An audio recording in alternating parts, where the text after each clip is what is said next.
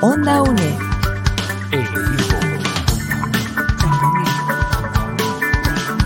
Imagen y sonido, hasta donde estés.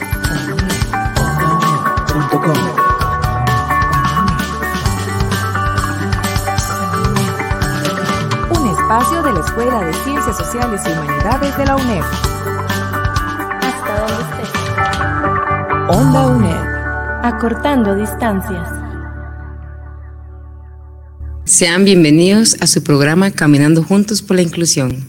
El día de hoy nos acompaña la consultora en Derechos Humanos y Discapacidad, profesora universitaria Melania Aragón Durán, y estaremos hablando acerca del uso del lenguaje del modelo social. Muy buenas, profe. Hola Nancy, muchas gracias por la invitación y un saludo cordial a todas las personas que nos están viendo y escuchando por estos medios. Profe, voy a decirle, profe, de problema. no pasa nada. Ok. El día de hoy vamos a hablar de un tema en realidad sumamente interesante porque este tema tiende a confundirse con otro tema que también es un tema que está muy de moda y genera mucha polémica, sobre todo en redes sociales. Tenemos el lenguaje del uso del modelo social y tenemos en otra parte el lenguaje inclusivo. Me gustaría que usted, por favor, le aclare a las personas que nos ven y nos escuchan el día de hoy cuál es la diferencia del lenguaje del modelo social de la discapacidad y la diferencia con el lenguaje inclusivo. Ok. Es importante primero para hablar de estas dos temáticas que, como lo estás diciendo, son sumamente importantes y son actuales, ¿verdad? Entender de dónde surgen porque ahí es donde viene la confusión. Yo siempre digo, esto es un asunto, eh, una confusión conceptual que tenemos o una confusión de fundamento epistemológico. Cuando estamos hablando del modelo social de la discapacidad, estamos hablando del reconocimiento de la persona en situación de discapacidad como una persona sujeta a derechos. ¿Por qué decimos esto? Porque históricamente, si revisamos eh, cómo ha sido el proceso de las personas a lo largo de la historia de la humanidad, han, atravesado por diferentes momentos, ¿verdad? Entonces, de momentos en que ni siquiera eran reconocidas como personas, eran eh, reconocidas como objetos de experimentos, eh, se consideraba la discapacidad, por ejemplo, como una enfermedad, entonces como enfermedad se pensaba que solamente había que curar esa, esa condición, esa enfermedad. Entonces, si revisamos toda esta literatura con respecto a la discapacidad, nos encontramos momentos históricos muy importantes. Surge en los últimos tiempos todo un movimiento que incluso surge del mismo colectivo humano de personas en condición de discapacidad por el reclamo, primero del reconocimiento como personas y también el reconocimiento de sus derechos. Esto tiene que ver con la Declaración Universal de los Derechos Humanos, que es una declaración desde 1948 y que podríamos decir, bueno, pero entonces, ¿de qué estamos hablando? Hay derechos humanos para personas que no tienen condiciones de discapacidad y derechos humanos para personas que sí tienen esta condición. En realidad no, los derechos humanos son los mismos, pero lo que marca la diferencia es la forma como operacionalizamos o hacemos valer esos derechos.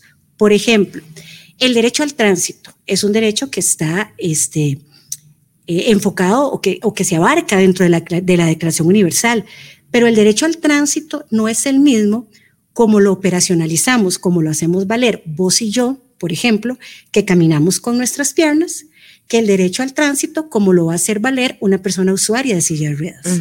Entonces, a partir de esto es que surge la Convención Internacional de los Derechos Humanos de las Personas con discapacidad. No son otros derechos, son los mismos, pero hay que entender cómo se hacen realidad esos derechos dependiendo de las características de los colectivos humanos que históricamente han sido violentados, han sido, eh, han visto eh, cierta vulnerabilidad en hacer valer esos derechos. Entonces el modelo social surge en el lenguaje precisamente para visibilizar lo que históricamente ha estado oculto. Históricamente no se ha creído que son personas, como te mencionaba, porque son objetos, porque son merecedoras de lástima, de caridad, porque no tienen capacidades. Eso es esa es la, concepción histórica que se ha tenido.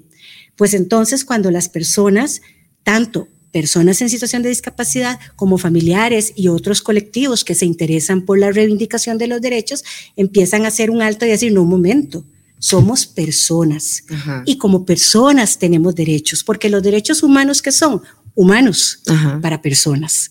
Entonces es muy importante el reconocimiento de la persona.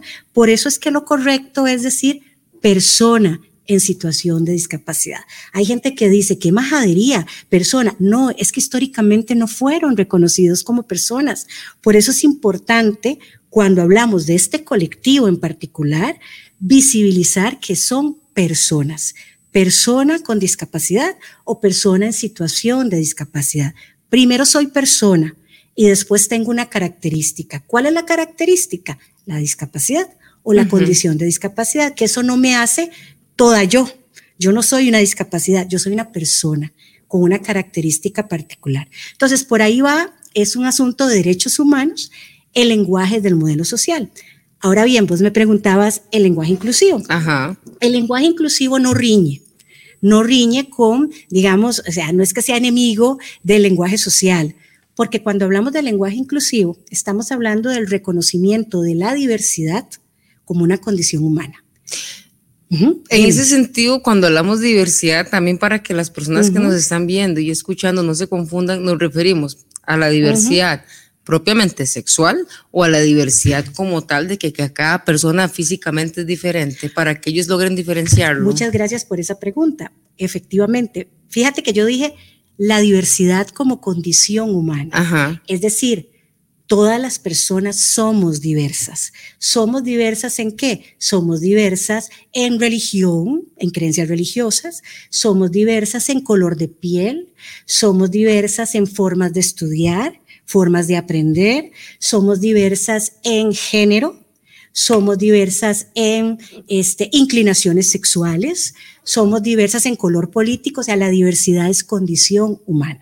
Cuando estamos hablando de lenguaje inclusivo, estamos hablando de lenguaje que respeta la diversidad.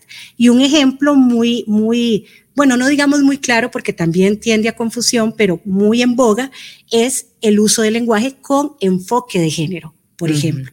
Volvemos a lo mismo. ¿Por qué? Porque es un asunto de derechos.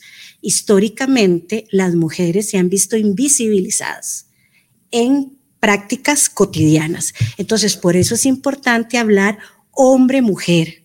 Es importante hablar niñas y niños, porque existen niñas y existen niños, existen hombres y existen mujeres. Y si bien todos somos iguales ante la ley, tenemos características que hacen que los derechos los hagamos valer de diferente manera. Entonces, por eso es que el lenguaje inclusivo, te decía cobija de alguna manera también, ¿verdad? Pero son dos cosas diferentes, Ajá. ¿verdad? Porque cuando hablamos de lenguaje inclusivo, estamos hablando de que en la forma de expresarme respeto y reconozco la diversidad.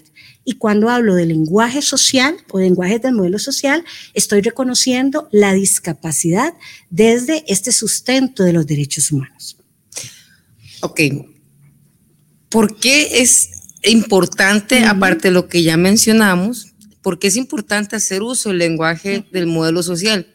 Se podría pensar inclusive que no es necesario. O que es una majadería, Sí, sí, así como para qué, para, ¿Para qué inventan? Ajá. Claro que sí es importante. ¿Por qué? Porque el lenguaje, las palabras que yo utilizo dicen quién soy yo. Las palabras que yo utilizo dicen cómo pienso yo, cuáles son las ideas de mundo que tengo yo. Y también el lenguaje que yo utilizo dice qué prejuicios y estereotipos tengo yo.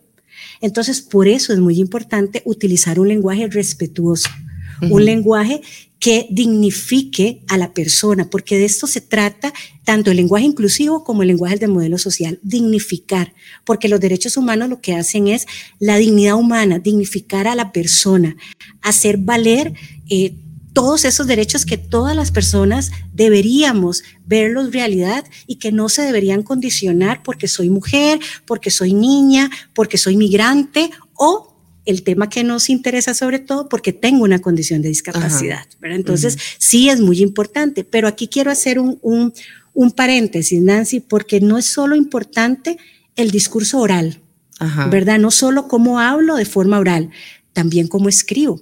Y aquí pensando en los aspectos, por ejemplo, de la población docente, cómo hago los informes con respecto a mis estudiantes.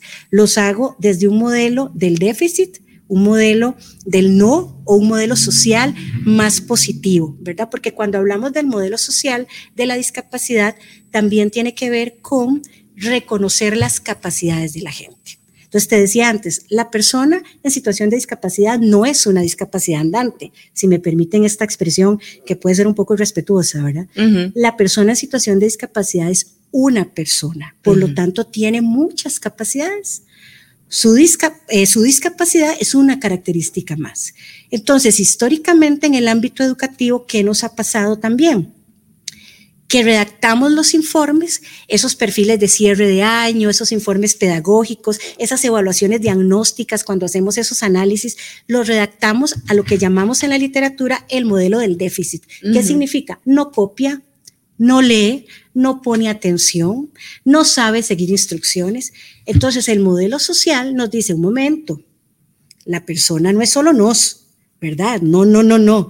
La persona tiene muchas capacidades. Entonces hay una diferencia importante entre decir, Melania no sabe leer o escribirlo, a decir, Melania lee sílabas directas. ¿Ves la diferencia? Sí. Entonces estoy enfocando en la capacidad. Eso no significa que tiene una lectura perfecta. No, estamos en el proceso de lectura. Es muy diferente decir, Melania no pone atención en clase a decir, Melania tiene periodos cortos de 5 minutos, 10 segundos, 30 segundos. ¿Por qué? Porque entonces esto me da un punto de partida. Como docente, entonces yo digo, ok, estas son las capacidades y a partir de aquí sigo construyendo.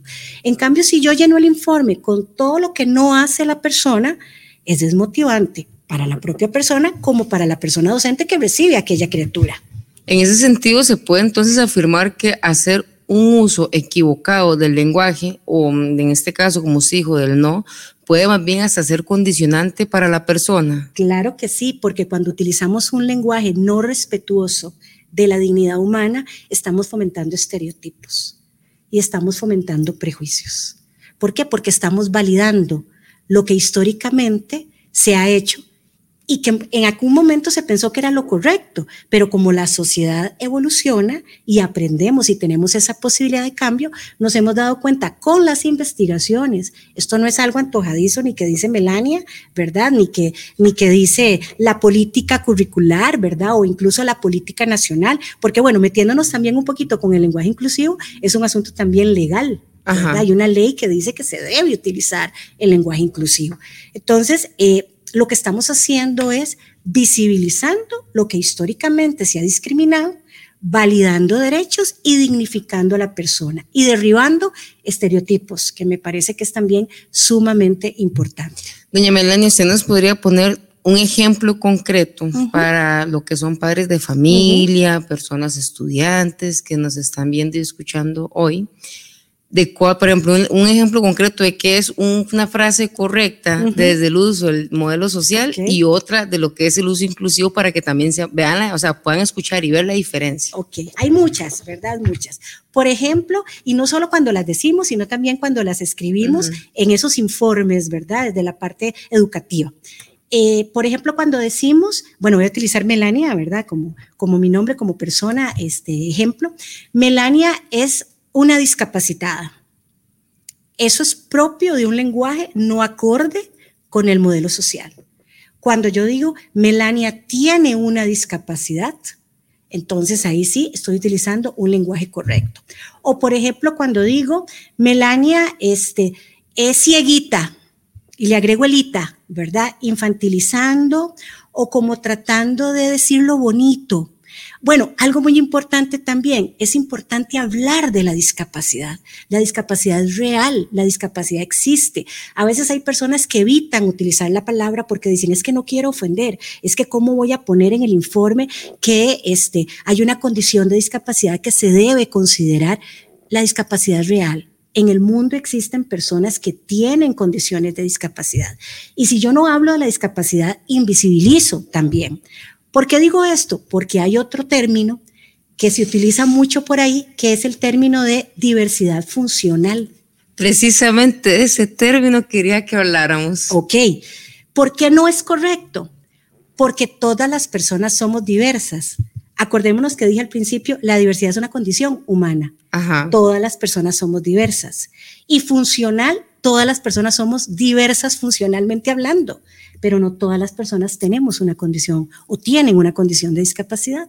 Entonces, cuando yo utilizo el término diversidad funcional para sustituir el término de persona con discapacidad, estoy invisibilizando la condición de discapacidad. Entonces, por eso es tan importante los términos correctos, ¿verdad? Eh, cuando hablamos de la discapacidad, estamos hablando de una construcción social.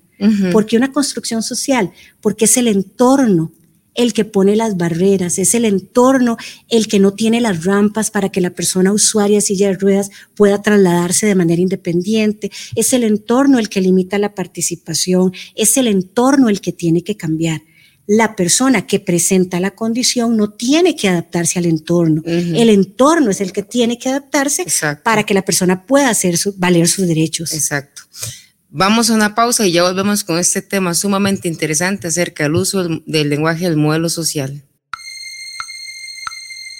Apoyando a mi gente, educando a Costa Rica, rescatando tradiciones, Radio Nacional.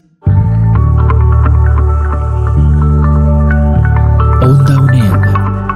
Acortando distancias.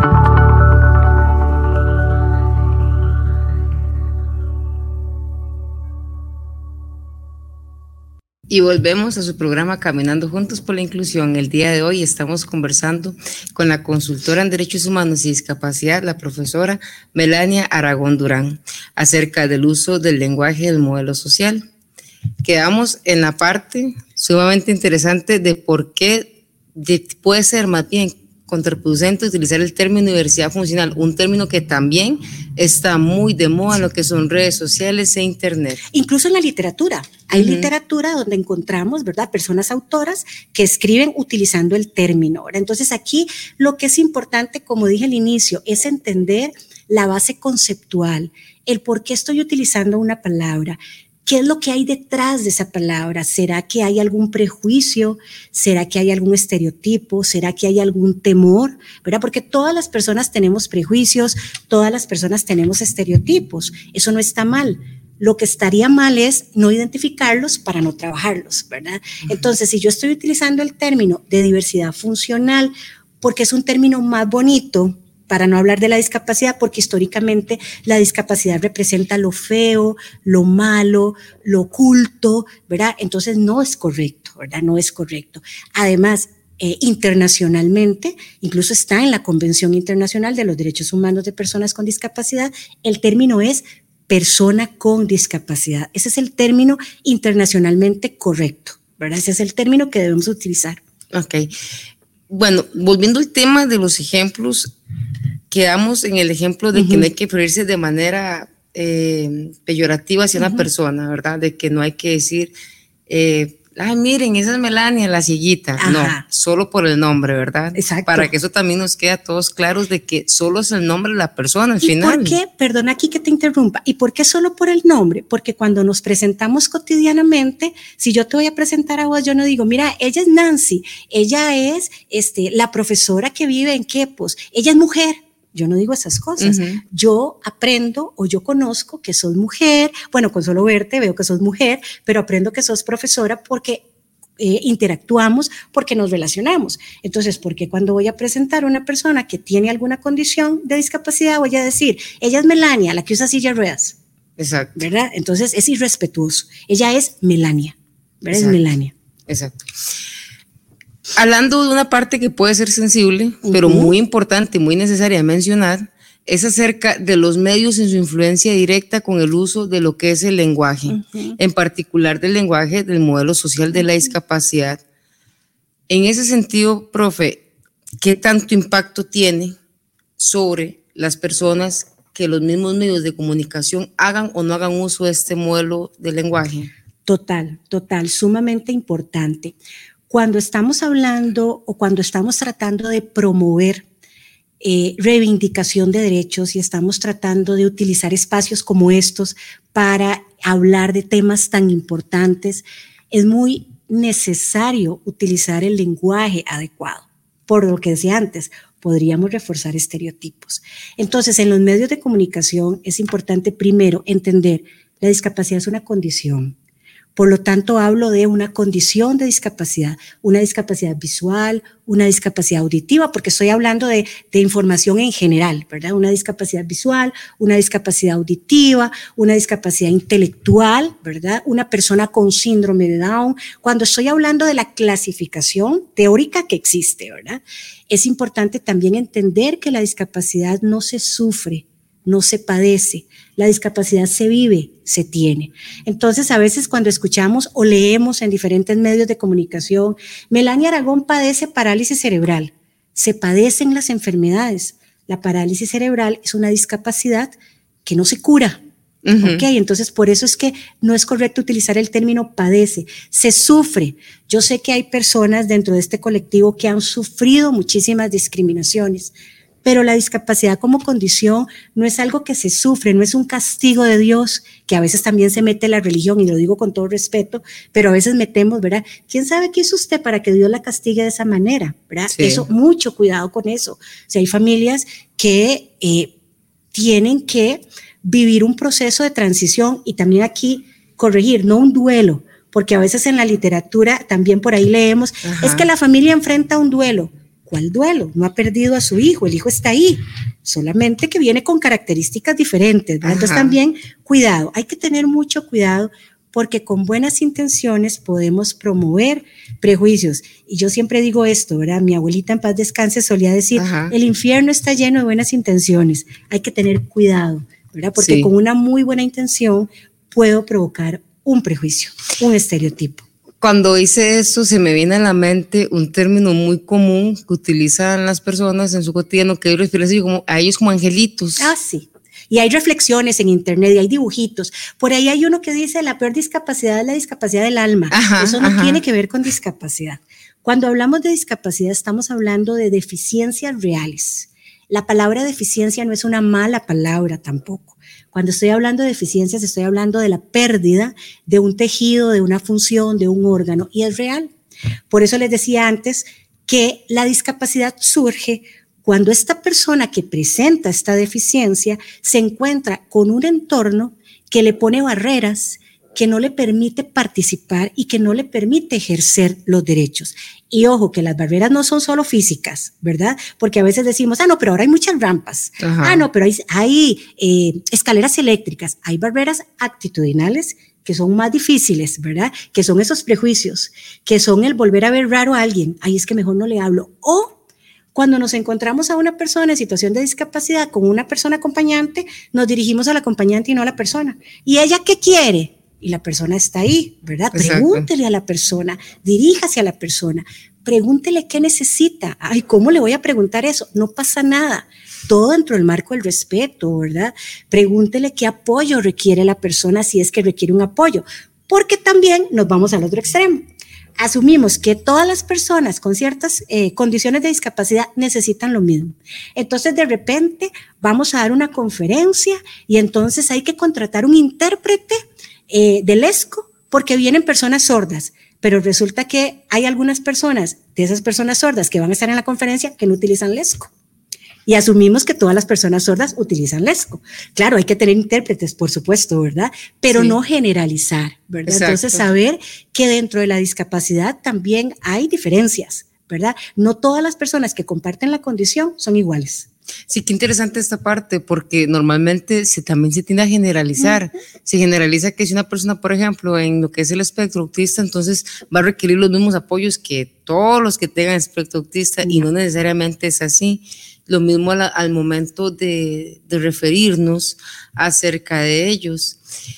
Me gustaría también, por favor, profesora, que nos ponga un ejemplo concreto acerca del lenguaje inclusivo porque ya hablamos del lenguaje del modelo social, pero para que la gente tenga bien claro por qué no estamos hablando lo mismo. Ok, cuando hablamos del lenguaje inclusivo, como comentaba, es sobre todo tiene que ver con lenguaje con enfoque de género, ¿verdad? Para visibilizar que existe género femenino y género masculino. Pero también es muy importante porque no se trata de inventar palabras que no existen, ¿verdad? Entonces de repente voy a decir, el estudiante y la estudianta, no existe esa palabra, ¿verdad? No, no vamos a, a, cometer el, el error de este, ¿Cuál sería la palabra correcta? De eh, hecho, perdón que le interrumpa, pero eh, esta parte me llama mucho la atención porque la gente inmediatamente dice el lenguaje inclusivo, piensa en el todes, ellos y esa sustitución al final, digamos, de lo que son los pronombres. Y no se trata solo de, de poner a, e o la o, ¿verdad?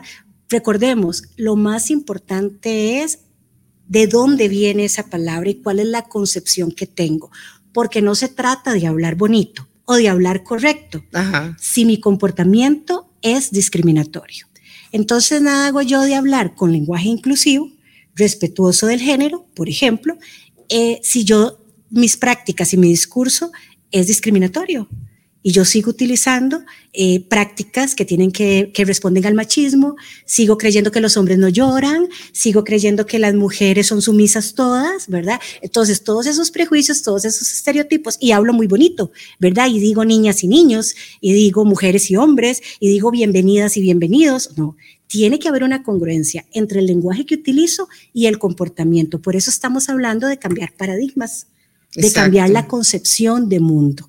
Quería decirte también algo eh, importante con respecto a, lo del lenguaje eh, inclusivo. Bueno, pero ahorita se me, se me fue la idea, ya ahorita, ya ahorita me recuerdo, pero sobre todo es muy importante esto, ¿verdad? No eh, utilizar prejuicios, ¿verdad? No promover. Ah, bueno, ya, ya recordé.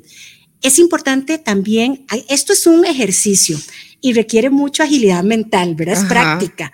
Utilizar palabras neutrales entonces, si yo no quiero tanto decir los niños y las niñas, eh, los hombres y las mujeres, y por ejemplo, estoy en un ámbito educativo, puedo hablar de persona estudiante, por ejemplo. Pero porque estudiante ya de por sí eh, va implícito hombre o mujer. ¿verdad? Entonces también eh, así hay una serie de palabras que no necesariamente tienen el género, ¿verdad? Pero sobre todo entender que el lenguaje inclusivo con enfoque de género es para visibilizar que efectivamente hay una población femenina que históricamente ha sido discriminada y que también media en relaciones de poder, ¿verdad? Que eso es muy importante.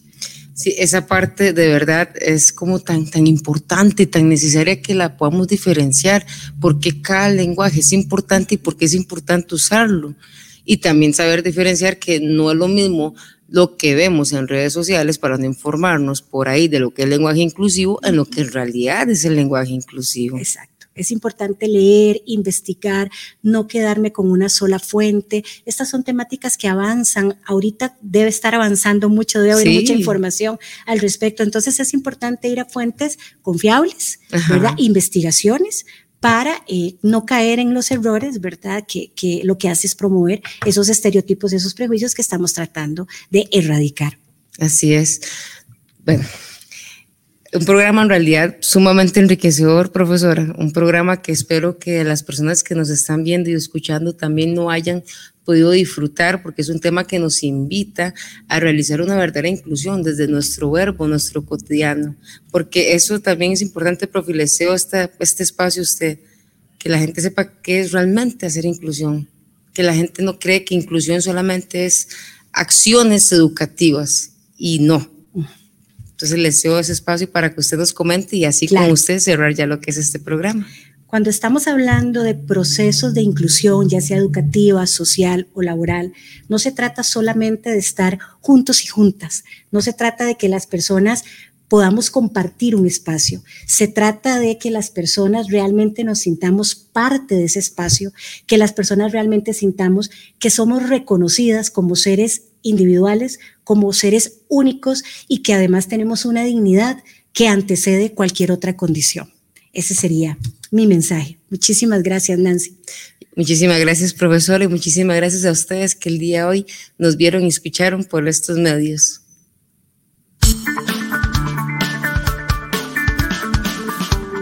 Onda UNED.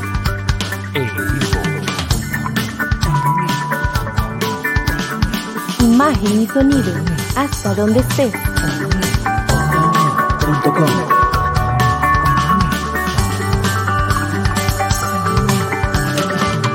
Espacio de la Escuela de Ciencias Sociales y Humanidades de la UNED. Hasta donde esté. Onda UNED. Acortando distancias.